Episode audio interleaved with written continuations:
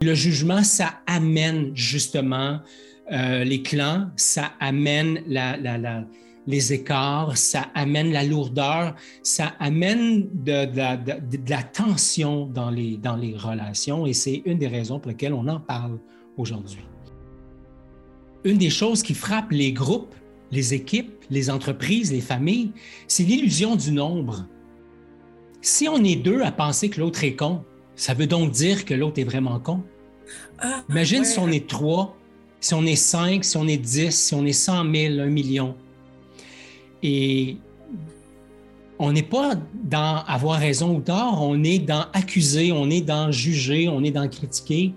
Et là, on n'est pas dans de la communication qui est bienveillante, on n'est pas dans nourrir un lien, on n'est pas dans un espace sécuritaire, autant sur le plan émotionnel, relationnel que psychologique c'est que pendant que j'exprime ma frustration, ma colère, mon jugement sur l'autre, ce que je dis à l'autre, c'est que je suis inconscient de mes besoins. Et comme je suis inconscient de mes besoins, je vais parler sur toi, je vais te critiquer de toi et je vais te rendre responsable de mon état. Parce que ça, c'est le niveau de maîtrise ou de maturité émotionnelle. Je ne veux pas insulter personne, mais c'est le niveau de maturité émotionnelle que j'ai. Bienvenue à Courageusement Humain. Être courageusement humain, ce n'est plus fonctionner sur le pilote automatique et ainsi cesser de donner du pouvoir à tes doutes, tes peurs et tes jugements. C'est cesser d'évaluer qui tu es à partir du regard des autres. C'est cesser de performer à outrance au détriment de ta santé. Être courageusement humain, c'est danser avec la vie en étant conscient de ton état physique, émotionnel et mental c'est aussi d'oser être soi, même quand les autres regardent, dans le but de passer des relations accessoires au dialogue authentique. Apprendre à être courageusement humain, ça commence maintenant. Alors bonjour et bienvenue au podcast 93, Oser regarder en face mes jugements. Alors euh, dans l'épisode précédent, on, avait parlé de l'importance d'oser être le, gardien, la gardienne de ses frontières. Alors aujourd'hui, on, va se placer plus, euh, on va placer notre attention, je veux dire, dans le cinéma mental, puis plus particulièrement sur les jugements. Euh, c'est quoi ça fait, à quoi ils servent, ce que ça exprime et surtout ce que ça cache, puis les différentes formes de jugement. Et on va aussi terminer, bien sûr, positivement par notre piste ou nos pistes de solutions dans lesquelles euh, tout ça, tu sais, c'est pas du savoir, c'est de l'expérientiel qu'on fait, nous, à Courageusement Humain. Alors, voilà ce qu'on propose pour aujourd'hui. Et puis, bienvenue aux nouveaux, bienvenue aux nouvelles, bienvenue aux anciens, aux anciennes et bienvenue à toi, Ghislain, initiateur du mouvement Courageusement Humain. Et puis, Salut. J'ai envie de dire, hey, ta tradition, à Courageusement Humain, on aime vraiment ça commencer simplement par se poser la question qu'est-ce qui est là pour toi? Qu'est-ce qui est vivant? Avec quoi tu arrives On pose cette question-là parce que en prenant contact avec le vivant en moi, je peux le laisser vivre et mieux entrer en relation avec l'autre. C'est pour ça qu'on fait ça chez Courageusement Humain. Qu'est-ce qui est vivant pour moi? Euh, ben, je me sens calme, je me sens euh, euh, déposé, je me sens, je me sens zen, apaisé, tiens, je me sens apaisé. C'est ça le mot qui est là pour moi. Hmm, Et toi, C'est intéressant. Euh, qu'est-ce qui est là pour moi? Écoute, là, c'est. Je, je, dirais. Euh, là, je vois, c'est ça, là, je suis en train de dire la saison qu'on est. Je vois la neige qui tombe, puis je suis juste dans. Waouh, c'est donc bien beau. Fait qu'il y a quelque chose en, moi qui reconnaît la beauté, la, beauté de, de mon environnement physique, j'ai envie de dire, de la nature. Puis en même temps, je pense que je suis connectée à ma beauté intérieure, puis ça me permet d'accueillir la, beauté, la beauté de l'autre. Puis c'est drôle que c'est ça qui est là aujourd'hui, alors qu'on va parler des jugements, alors qu'un jugement a une connotation comme négative. Puis, euh, puis moi, c'est la beauté qui m'habite en, ce moment. Oui, alors, on parle de jugement aujourd'hui, puis le premier point qu'on a envie de, discuter avec toi, c'est mais à quoi ça sert? D'où ça vient? Bien, les jugements, ils sont là, ils sont omniprésents dans notre société. en fait, c'est venu même teinter notre mode d'éducation. Euh, et ça n'a rien à voir avec la qualité de nos parents. Même, même les bons parents ont, été eux-mêmes éduqués dans une, dans une espèce de culture du jugement, de la comparaison, etc. Et ça, ça s'est transposé d'une génération à l'autre. On voit ça aussi dans les écoles, on voit ça dans la société, dans les, dans les organisations. Donc, le jugement, c'est omniprésent. Le jugement, comme tu le dis, par défaut, ça a une connotation négative, mais on va voir tantôt que ce n'est pas forcément le cas. Euh, ça amène en fait, le jugement, puis on le voit là, dans, le monde dans lequel on est actuellement avec la COVID, avec les vaccinés, les non-vaccinés, le passeport vaccinal, je suis d'accord, je ne suis pas d'accord. On entend beaucoup de jugement. Et le jugement, ça amène justement euh, les clans, ça amène les écarts, ça amène la lourdeur, ça amène de, la tension dans les, dans les relations. Et c'est une des raisons pour lesquelles on en parle aujourd'hui. Mais à quoi ça sert d'autre, les jugements? Ou dans quel autre contexte on les voit aussi, Geneviève? Bien, ben, j'entends ce que, ce que tu dis, puis je l'accueille, tu sais, toute, euh, je ne sais pas si tu l'as mentionné, la pensée binaire. Fait qu'à partir du moment où euh, euh, moi, je pense quelque chose, ben moi, je suis correct, ça veut dire que toi, tu ne l'es pas correct. moi, j'ai raison, ça veut dire que toi, tu as forcément tort. puis si, si tu dis qu'avoir raison, ben ça veut donc dire que ou si toi, tu as raison, ça veut dire que moi, j'ai tort. C'est ça. C'est comme s'il n'y a pas place à, être ensemble.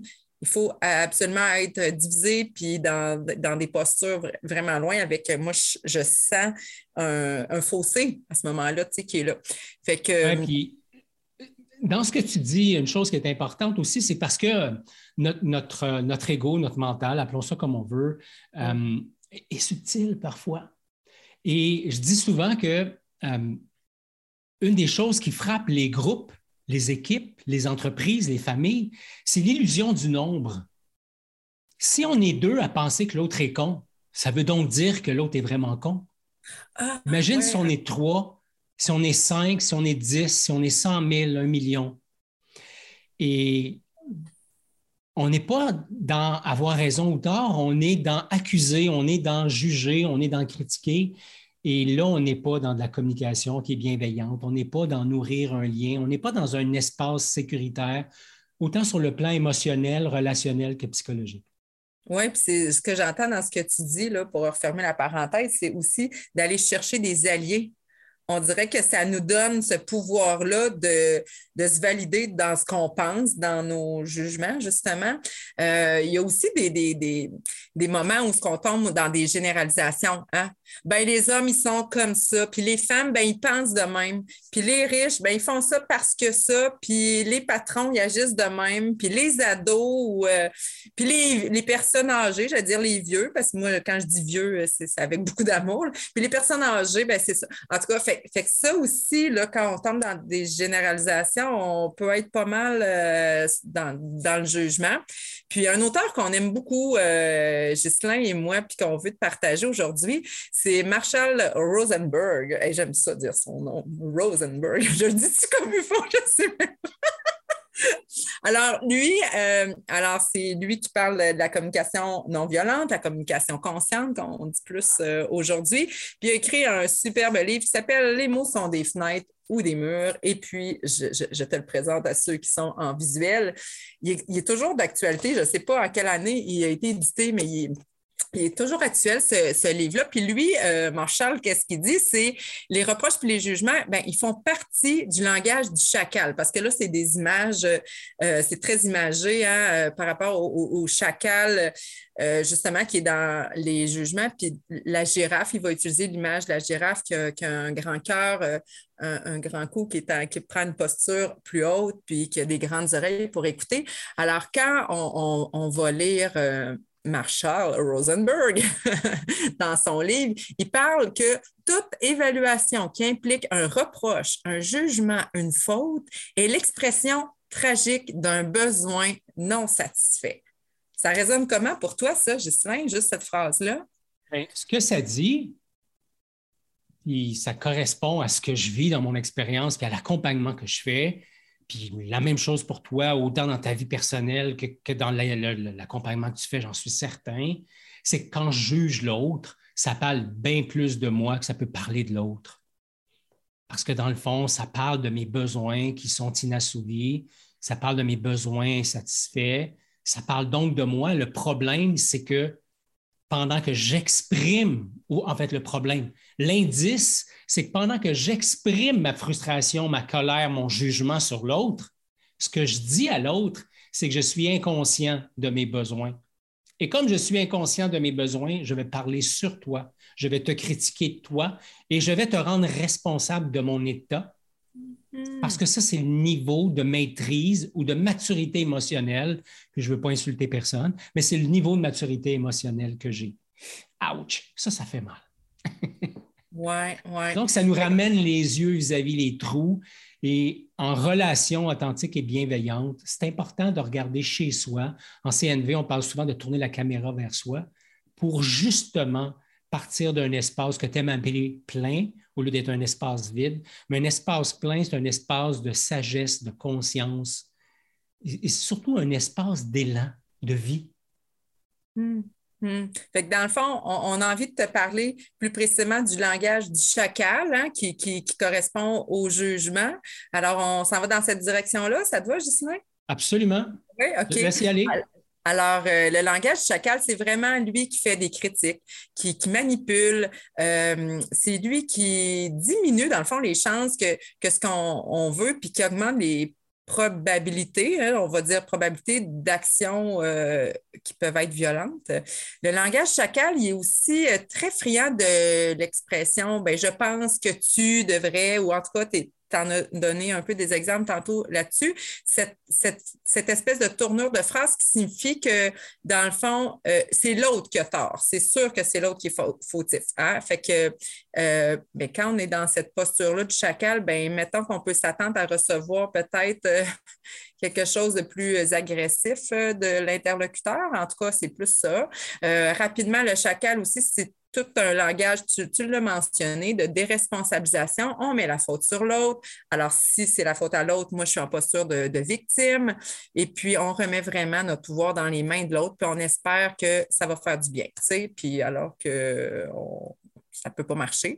Fait que des exemples, tu, tu, voulais-tu plus explorer euh, les exemples, Ghislain? Oui, en fait, ce que j'aime beaucoup dans ce que tu dis, euh, Geneviève, c'est que quand j'utilise le chacal, je, mets la, je, pointe le doigt à un endroit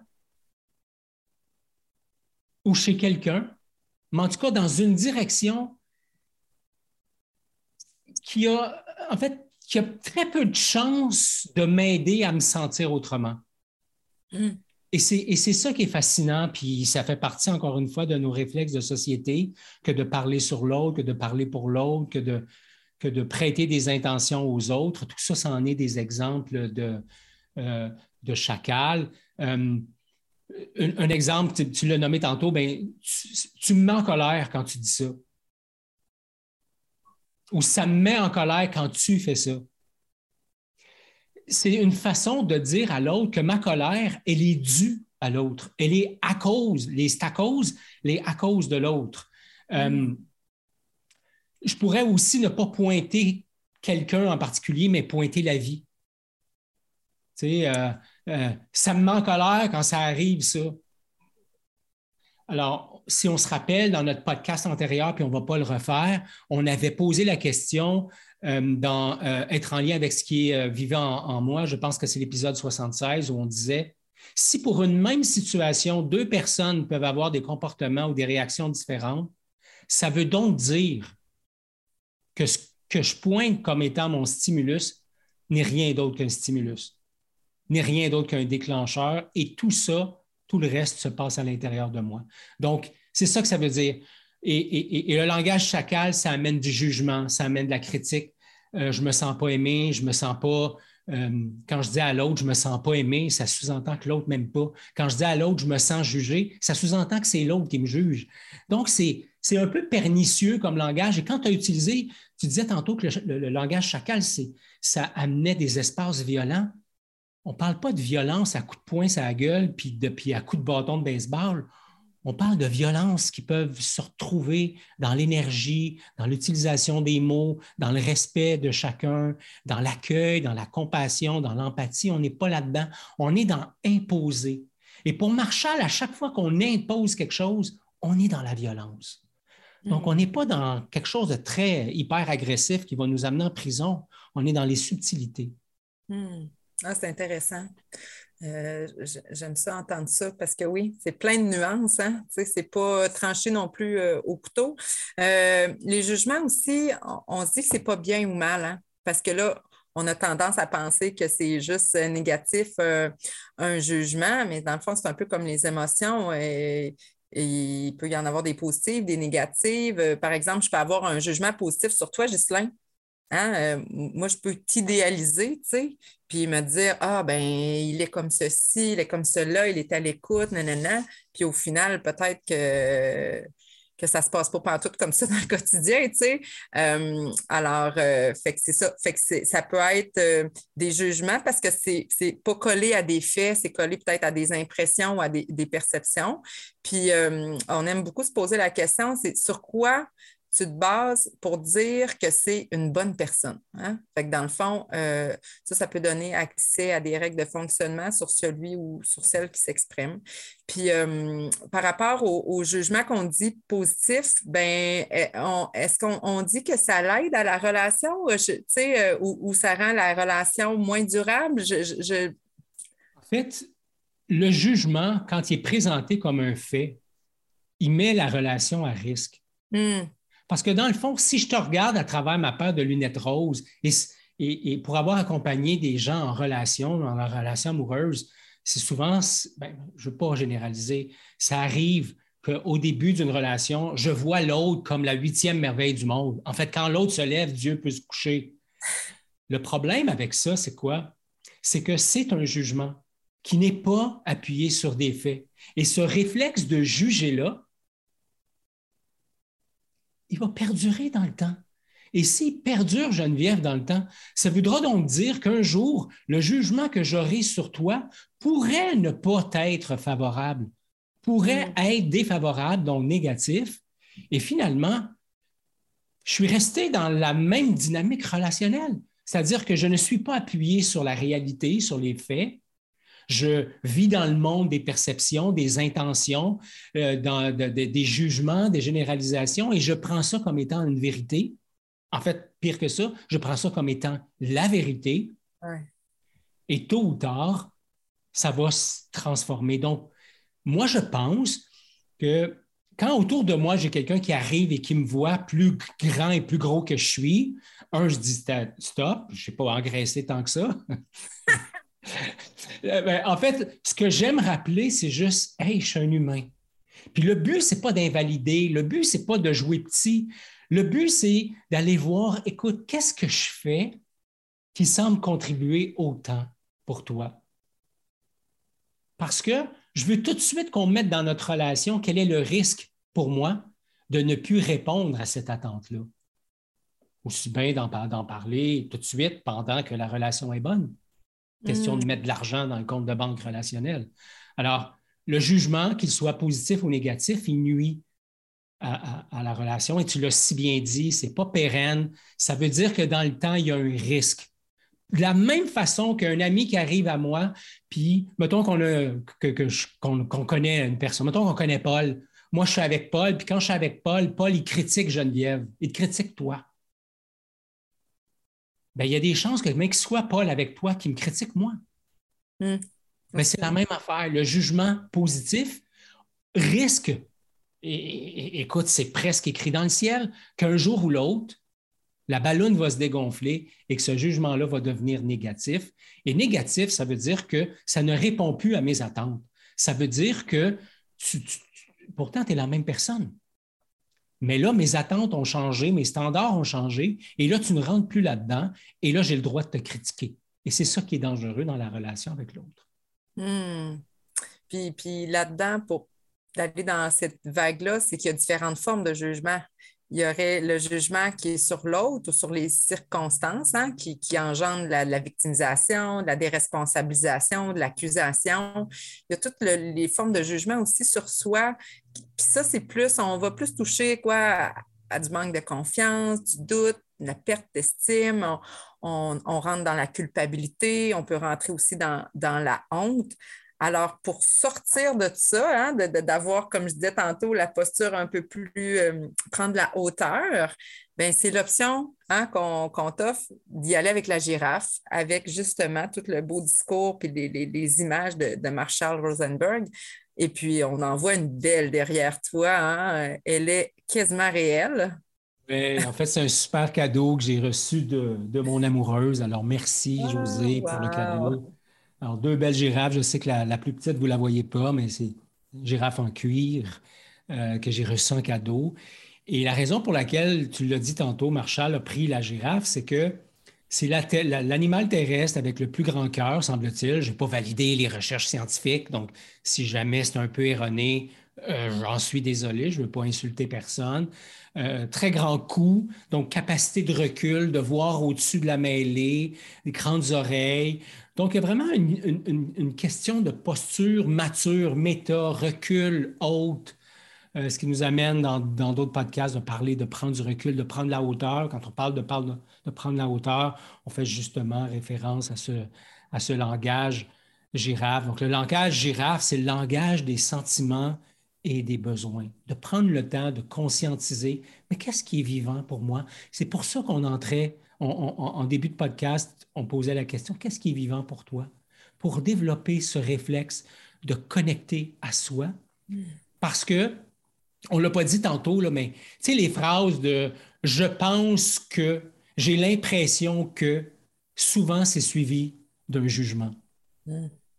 Parce qu'on n'est pas dans le ressenti, on est dans l'interprétation mentale de quelque chose.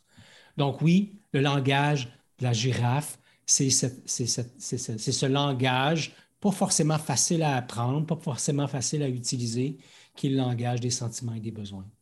Hmm. Qu'est-ce que tu as ajouté, toi, là-dessus? Ben, c'est juste un rappel des étapes. Tu sais, j'entends, puis c'est correct qu'on le dise, euh, qu'on on l'a déjà dit, on le dit aujourd'hui, puis on va sûrement leur dire euh, une autre semaine. On ralentit, on se connecte à ce qui est vivant dans notre bedaine, on, prend contact à nos sentiments, les, trouver les besoins qui sont derrière ces sentiments-là, puis après ça, on peut s'exprimer et adresser une demande. En tout cas, moi, je trouve que c'est. Puis là, tu sais, on, parle comme une affaire technique, mais, mais pour moi, c'est plus une posture intérieure d'abord et avant tout, hein, d'avoir les caractéristiques de la, girafe, le cœur ouvert, être à l'écoute, oui, de soi, mais ça permet aussi d'être à l'écoute de l'autre. En tout cas, moi, c'est ça qui, c'est ça qui me fait du bien à, résumer ou à, dire à cette étape-ci.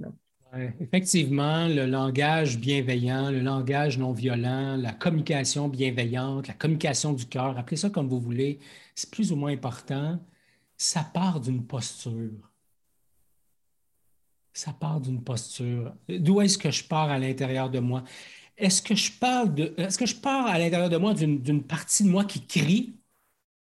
Mais moi, comme je suis un bon gars, je ne vais pas crier, mais je vais tomber dans le passif agressif, je vais tomber dans imposer, je vais tomber dans, euh, rendre l'autre responsable de.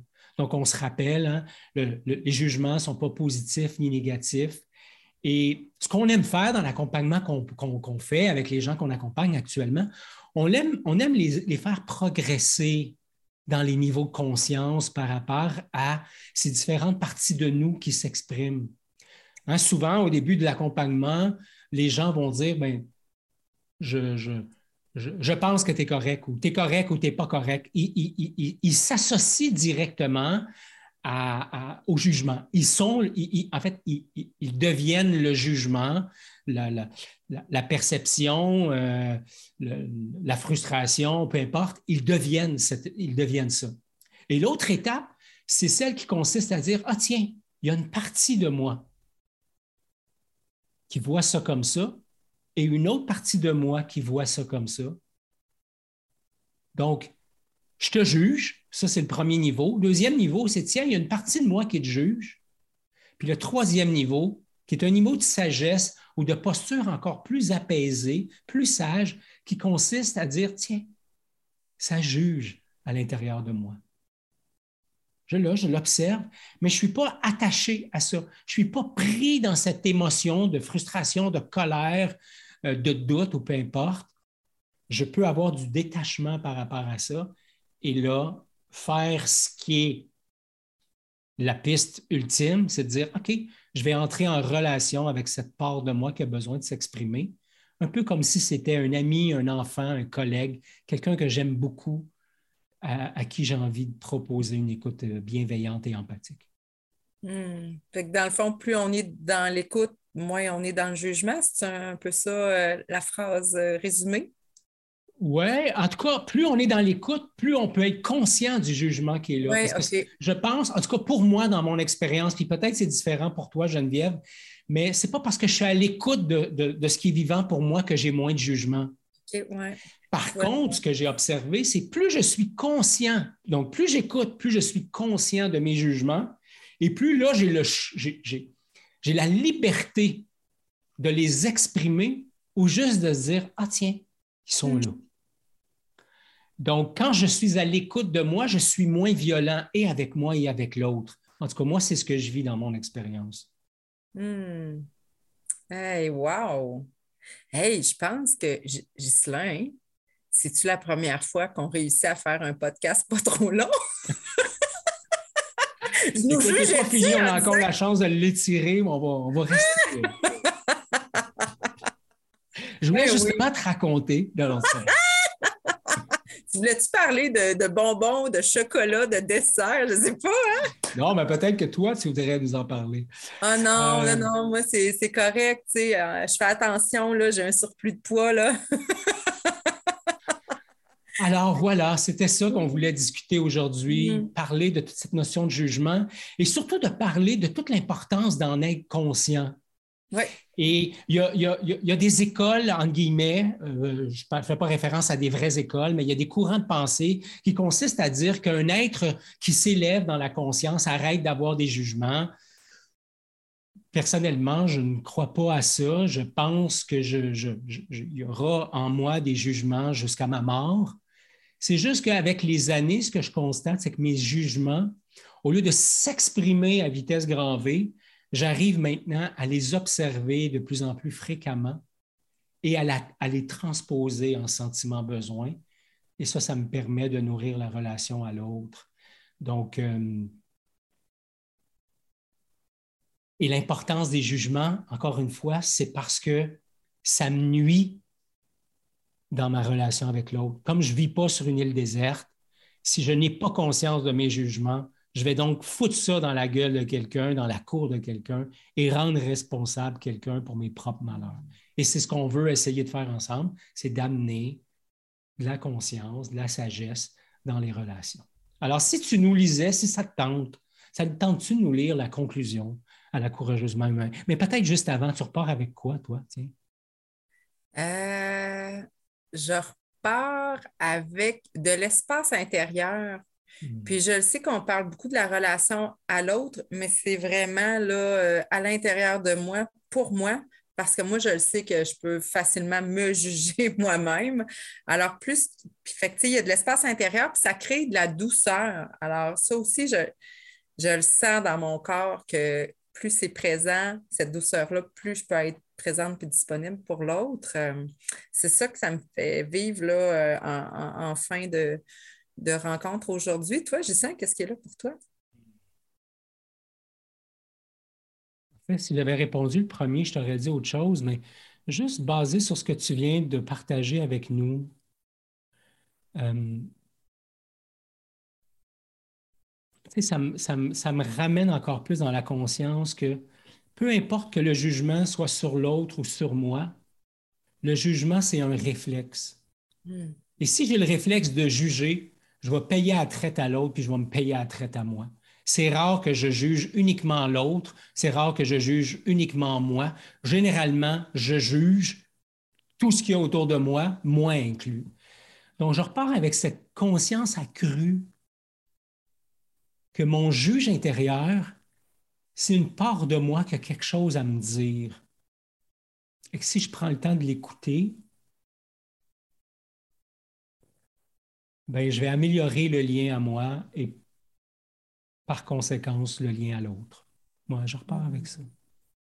Ah, merci, Ça me touche même de, te dire ça. Oui, je le sens. Hmm. Alors, je, t'invite, si ça te tente, à nous lire la, notre belle conclusion à la, à la courageusement humain. la couleur rageusement humain. Ah, c'est beau! Juger mon prochain, parfois sans même m'en apercevoir et à d'autres moments avec des regrets de l'avoir fait. Parler le langage du chacal sur l'autre et aussi sur moi ou encore sur les circonstances. Avant d'apprendre et utiliser le langage de la girafe, un style de communication bienveillant, c'est aussi ça, être courageusement humain. Ah oui. Ah, merci d'avoir été là. Merci pour euh, tes partages. Euh, merci pour ton écoute aussi. Ouais, puis j'ai envie de te dire à toi qui nous regarde ou qui nous écoute, toi, tu repars avec quoi?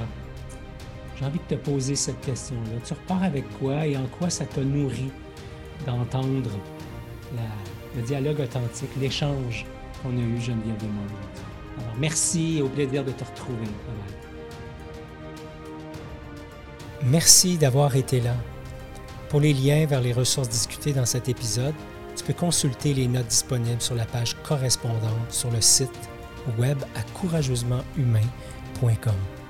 Si tu veux nous aider à faire connaître le podcast, la chose la plus rapide et importante à faire, c'est de t'abonner au podcast sur ta plateforme préférée. Partager l'épisode avec un de tes amis est bien sûr un geste que nous apprécions. Et finalement, pour être informé des prochains épisodes, de nos événements et de nos ateliers, la façon la plus simple, c'est de t'abonner à notre infolette disponible sur le site web de Courageusement Humain. Encore merci d'avoir été là et comme à l'habitude, je t'invite à être courageusement humain.